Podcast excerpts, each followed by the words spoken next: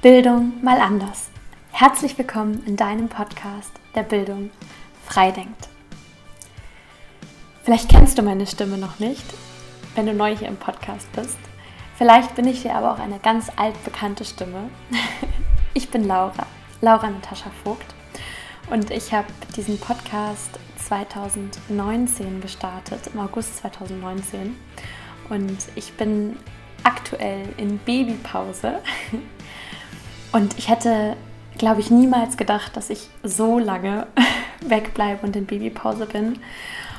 Und im Januar haben Mia, Nina und ich gesprochen. Und wir haben mir den Raum gegeben, so lange Pause zu machen, wie sich das für mich gut anfühlt. Und prompt kam bei mir der Impuls, eine Themenreihe zum Thema Mehrsprachigkeit zu machen. Also herzlich willkommen hier in der ersten Folge zur Themenreihe Mehrsprachigkeit. Ich werde dir jetzt zuallererst einen kleinen Überblick geben, wie die, Themen, die Themenreihe aufgebaut ist und welche Folgen dich erwarten. Und ich werde dich aber auch äh, noch mal kurz mitnehmen in den Entstehungsprozess der Themenreihe und ähm, in mein Leben in dem Sinne. Ich habe im Oktober wieder angefangen zu studieren, nachdem ich im April letzten Jahres meine kleine Tochter geboren habe. Ich habe mich sehr danach gesehnt, wieder anzufangen mit dem Studium. Und äh, dadurch habe ich äh, stark gemerkt, dass, dass das Richtige ist, was ich mache mit dem Lehramtsstudium. Mm, ich finde gerade, wenn man mal so wirklich eine Auszeit hat und merkt, oh wow, ja, hier ist das Bedürfnis da, wieder zurückzukommen, wieder mitzumachen, dann ist das ähm, ist es das Richtige. Und wir haben dieses Semester ein Seminar gehabt, das heißt individuelle Förderung in interkulturellen Kontexten. Und dieses Seminar hat mich total begeistert mit dem, was wir dort gelernt haben.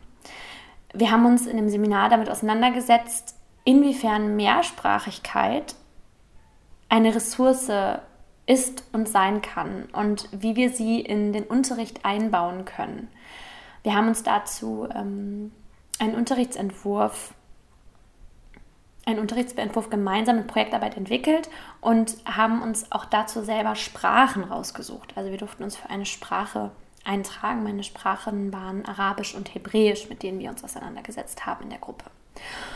Und mir war es einfach so wichtig, euch hier mitzunehmen und diese Folge zu machen. Das kam so aus den tiefsten meines Herzens, weil ich gesagt habe, ich möchte, dass diese Vorurteile, die bezüglich Mehrsprachigkeit in der Welt vorherrschen und glaube ich auch vor allem im Raum Schule vorherrschen, so ein bisschen über Bord geworfen werden. Manchmal hat man so eine Intuition, dass man sich denkt, oh, ich würde das gerne einbauen, aber was sagt denn meine Schulleitung? Was sagt denn ähm, was sagen denn die anderen Kolleginnen dann dazu? Ähm, weil manchmal hat man ja auch so allgemeine Regeln auf dem Schulhof. Ich weiß nicht, vielleicht habt ihr schon mal von dieser Regel gehört, dass man kein Deutsch auf dem Schulhof, ähm, kein Deutsch, natürlich nicht kein Deutsch, sondern dass man nur Deutsch auf, der, auf dem Schulhof sprechen darf und dass jede andere Sprache verboten ist.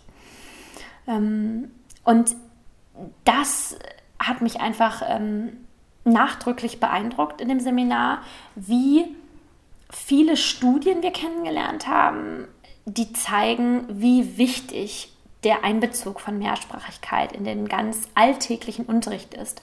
Und zwar nicht nur im Sprachenunterricht, nicht nur in Englisch, nicht nur, wenn man irgendwelche Sprachvergleiche zieht, sondern wirklich auch im ganz normalen Bio-, Geschichts-, Deutschunterricht, wo man sich mit den ganz alltäglichen Unterrichtsinhalten beschäftigt den Unterrichtsentwurf, den wir entworfen haben, oder die Unterrichtsentwürfe, die wir in unserem Seminar entworfen haben, die haben wir entworfen für ganz normales, das ganz normale Curriculum. Also wir haben uns hier in Berlin am Unterrichtscurriculum entlang gehangelt und geschaut, was sind hier als Themen vorgegeben und inwiefern können wir bei welchen Themen hier einen Unterrichtsentwurf zu entwickeln. Und spannenderweise war es zu so, so, so, so vielen verschiedenen Themen möglich. Und das möchte ich dir hier mit dieser Folge mitgeben. Ich möchte dir einen Überblick dazu geben in der ersten Folge zu diesem Thema, was bewirkt die Mehrsprachigkeit? was fördert die Mehrsprachigkeit und wie können wir diese Mythen überwinden, die bezüglich Mehrsprachigkeit vorherrschen. Dieser Mythos, dass wenn Kinder zwischen zwei Sprachen hin und her springen, dass sie beide Sprachen nicht beherrschen. Das stimmt nicht. Als ein Beispiel schon mal vorweg. In der zweiten Folge zu dem Thema, zu der kleinen Themenreihe Mehrsprachigkeit, möchte ich dir ganz praktisch ein paar Beispiele mitgeben, wie man Mehrsprachigkeit im Unterricht einbetten kann.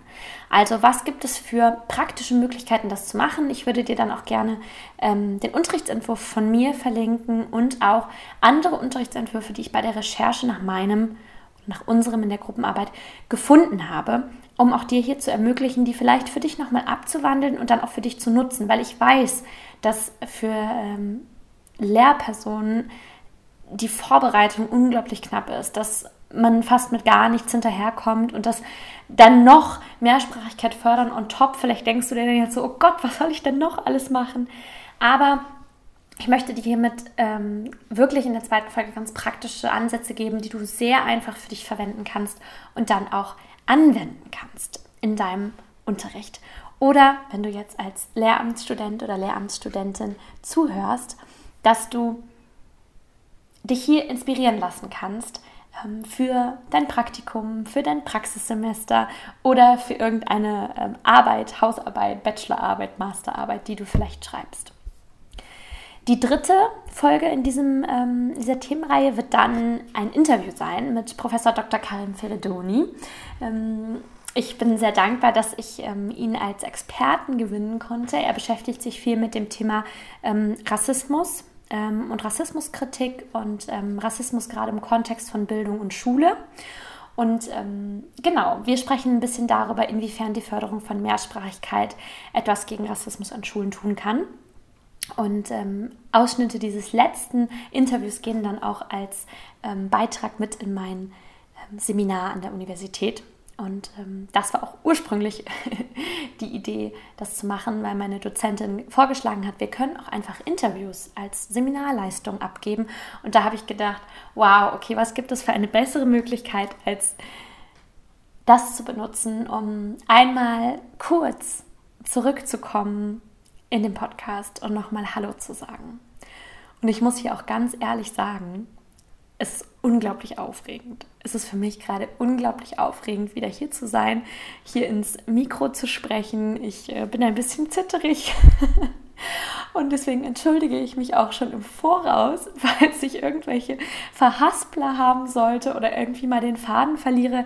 Ich habe jetzt wirklich seit über einem Jahr keine Folge mehr aufgenommen. Und ja, das ist gerade für mich ein ganz besonderer und auch berührender Moment, wieder hier zu sein und wieder aufzutauchen im äh, Podcast. Gut, los geht's mit der ersten Folge, wo wir uns da anschauen wollen, inwiefern Mehrsprachigkeit ähm, den Unterricht bereichern kann.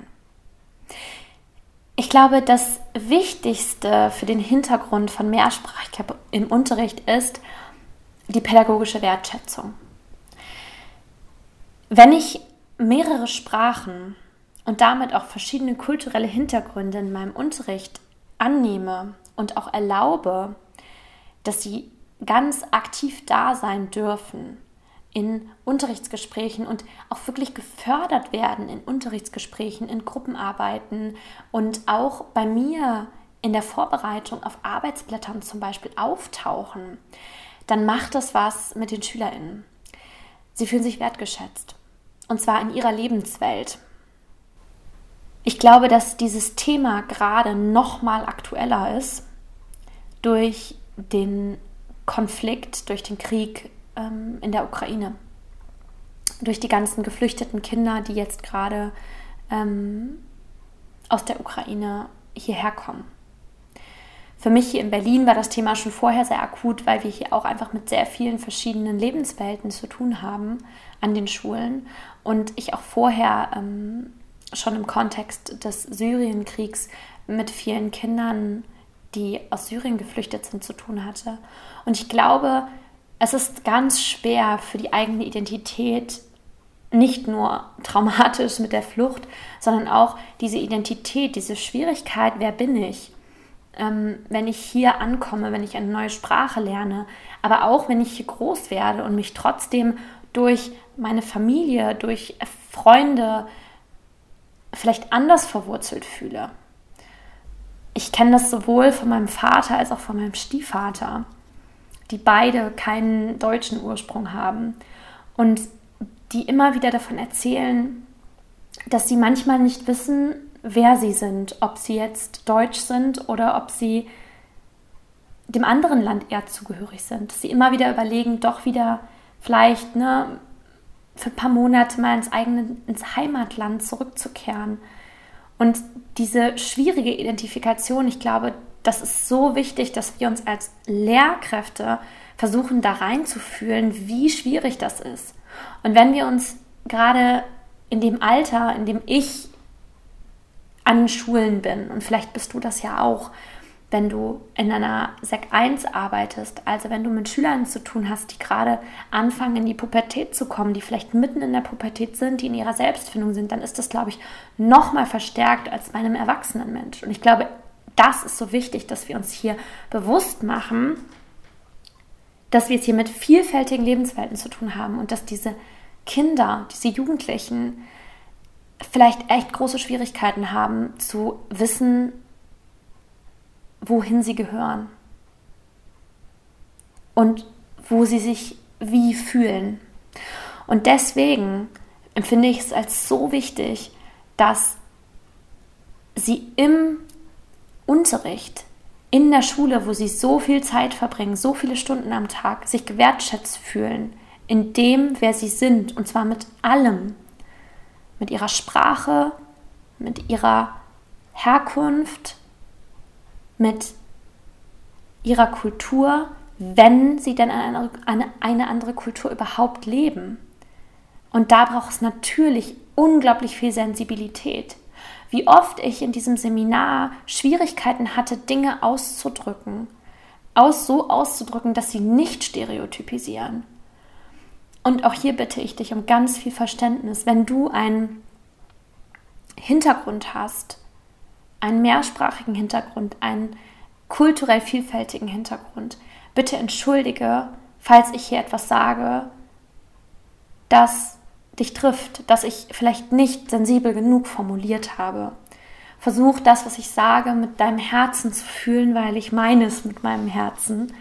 Und ich möchte hier wirklich einen Raum schaffen, um ganz ehrlich darüber sprechen zu können, was wir alle gemeinsam tun können, damit nicht solche Schlagzeilen entstehen wie Deu Arabisch sprechen verboten, Polnisch sprechen verboten auf dem Schulhof, nur Deutsch erlaubt. Ich glaube, die Sorge, die dahinter steht, ist, dass der Gebrauch der Herkunftssprache das Deutschlernen erschwert. Aber, und die verlinke ich dir auch gerne unten in den Show Notes, Studien haben gezeigt, dass das Fachlernen beim Verwenden der Familiensprache im Fachunterricht nicht behindert wird. Ganz im Gegensatz, der Einbezug deiner Herkunftssprache, der Muttersprache, kann das Fachlernen sogar verbessern, weil es den Zugang zum Unterricht erleichtert, die aktive Beteiligung erleichtert und auch und das ist jetzt ähm, ganz spannend, finde ich, ermöglicht, dass bestimmte Sprachregister im Gehirn, die mit der Familiensprache vernetzt sind, auch aktiviert werden. Das Beispiel, was wir uns hier angeschaut haben im Seminar, und das fand ich unglaublich eindrücklich, war, dass SchülerInnen, die zum Beispiel in Mathematik Prozentrechnung lernen auf Deutsch. Große Schwierigkeiten zeigen Prozentrechnung in ihrer Herkunftssprache zu machen. Das heißt, es geht, wenn wir uns hier um Mehrsprachigkeit, wenn wir uns hier um Mehrsprachigkeit kümmern, wenn wir uns hier Mehrsprachigkeit anschauen, nicht nur um die Sprache, sondern es geht auch um die Nutzung der Sprache in ganz alltäglichen Situationen. Das heißt, wenn ich auf Deutsch ein bestimmtes Konzept, wie zum Beispiel Prozentrechnung, lerne, habe ich große Schwierigkeiten, wenn ich das nicht mit meiner Herkunftssprache verbinde, in dieser Herkunftssprache Prozentrechnung anzuwenden. Und ähnlich ist es genau umgekehrt, wenn wir uns den Hintergrund von geflüchteten Kindern angucken. Die haben vielleicht in einer anderen Sprache Prozentrechnung gelernt. Wenn diese SchülerInnen jetzt aber hier in Deutschland an die Schule kommen und die aber Prozentrechnung voraussetzen, weil wir davon ausgehen, diese SchülerInnen haben Prozentrechnung gelernt und uns dann fragen, warum können sie es denn nicht anwenden in Deutsch? Liegt es daran, dass es eben im Gehirn anders vernetzt ist? Es, es gibt fach- und bildungssprachliche Register im Gehirn, die vernetzt sind mit der Sprache und die auch dann hauptsächlich genutzt werden können, wenn die Sprache und dieses Konzept, das gelernt wird, verknüpft sind. Also auch hier, Mehrsprachigkeit fördern im Unterricht bewirkt also auch, dass ich den SchülerInnen ermögliche, in ihrem Kontext, vielleicht in ihrem Zuhause, wenn dort eine andere Sprache gesprochen wird, dieses Konzept dort auch alltäglich anzuwenden. Und das ist ja im Endeffekt das, was wir auch wollen als Lehrkräfte. Wir wollen ihnen ja die Möglichkeit geben, das Wissen in der Schule im Alltag anzuwenden, damit es sich dort ja auch festigt. Und das erhöht sich, wenn wir die mehrsprachigen Ressourcen vielfältig nutzen und einbeziehen in den Unterricht. Jetzt gucken wir uns nochmal an, was fördert die Herkunfts-, die Nutzung von Herkunfts- und Familiensprache denn genau? Warum genau ist es so wichtig? Ich habe gerade schon gesagt, pädagogische Wertschätzung. Ich habe schon über die sprachliche Vernetzung gesprochen. Natürlich ist die Motivation auch ein ganz großer Punkt, nicht nur die Wertschätzung. Die positive Einstellung gegenüber der Situation, der Lernsituation. Ne? Offenheit. Dadurch, dass ich motivierter bin, auch mit meinen Erfahrungen, mit meinen sprachlichen Erfahrungen hier etwas erreichen zu können. Wenn ich mich nicht in meiner lebensweltlichen Sprache und in meiner Identität abgewertet fühle, weil ich das hier nicht sein darf, durch Verbote etc., sondern dass ich motiviert bin dadurch, dass ich ganz explizit meinen Hintergrund, meinen sprachlichen Hintergrund einbeziehen darf, einbringen darf in den Unterricht. Dass ich in Gruppenarbeitsphasen mit anderen Lernenden, die vielleicht die gleiche Sprache sprechen, in dieser Sprache sprechen darf. Dass ich auf einem Arbeitsblatt vielleicht auch wirklich mal in meiner anderen Sprache, in meiner Herkunftssprache notieren darf, was ich hier aufschreiben will. Weil auch hier, es kann sein, dass Schüler in mitten im Satz springen. Dass Schüler in mitten im Satz auf einmal von der einen auf die andere Sprache übergehen. Und das spricht von einer unglaublich guten Sprachvernetzung, wenn Schüler das können. Da brauchen wir als Lehrkräfte keine Angst zu haben. Und am Ende, wenn wir das nicht lesen können, weil wir die Sprache nicht sprechen, oder lesen können, ist es auch kein Problem. Dann fragen wir die Schüler, ob die uns das übersetzen können. Oder wir fragen andere Personen aus unserem Umkreis oder aus dem Kreis der Schule, ob sie uns das übersetzen können. Wichtig ist dabei natürlich, diese lebensweltliche Sprache der Schülerin wirklich sensibel einzubeziehen. Wichtig ist hier diese kategorialen Zuschreibungen zu vermeiden. Also es braucht hier wirklich ein sensibles Gespür dafür, was und wie ich es frage. Nicht immer nur zu sagen, ja, oder nicht von Anfang an davon auszugehen, nur weil jemand Arabisch spricht, dann zu sagen, im Religionsunterricht sollen die jetzt den Islam erklären. Damit, da muss man wirklich vorsichtig sein. Das kann Exklusionsprozesse auch fördern. Also auch hier ein ganz sensibles Gespür dafür zu haben, mit den Schülern darüber zu reden. Schülerinnen-Lehrerinnen-Beziehung, das hatten wir schon oft im Podcast. Ganz, ganz, ganz relevant, um hier vorsichtig nachzufragen, wie die Schülerinnen das auch wollen. Schauen, wo kommen die Schülerinnen mir entgegen. Ähm, und dann zu schauen, dass ich alle lebensweltliche Bezüge einbeziehe. Und auch dadurch natürlich den Eltern mehr Partizipation ermögliche. Weil wenn Eltern die deutsche Sprache nicht bildungssprachlich beherrschen, können sie ihren Kindern natürlich nicht in dem Maße bei Hausaufgaben helfen wie Kinder von Eltern, die ein bildungssprachliches Deutsch beherrschen. Und auch hier zu sagen, okay, dann beziehe ich vielleicht die andere Sprache mit, mit ein in den Unterricht. Dann gibt es vielleicht die Möglichkeit, ähm, dass die Eltern ihren Schülern hier helfen dürfen. Wie genau, das kommt dann in der nächsten Folge. Was ich dir hiermit vor allem mitgeben möchte mit dieser Folge, ist, dass die institutionelle Anerkennung der sprachlichen Ressourcen der Lernenden eigentlich etwas ist, was eher die Regel als die Ausnahme sein sollte, weil auch Mehrsprachigkeit, wenn man es weltlich betrachtet, eher die Regel als die Ausnahme ist. Und dass es nicht nur darum geht, anerkannte Sprachen wie Englisch, Französisch, Spanisch zu erlauben, Raum dafür zu geben, sondern vor allem Sprachen gleich zu behandeln und genauso Sprachen, die hier in Deutschland leider eher eine Diskriminierung erfahren und Menschen, die diese Sprachen sprechen, eher eine Diskriminierung erfahren, diesen eine institutionelle Anerkennung zu geben durch Schule, durch den Unterricht. Das ist mir wichtig. Das möchte ich dir hier mitgeben.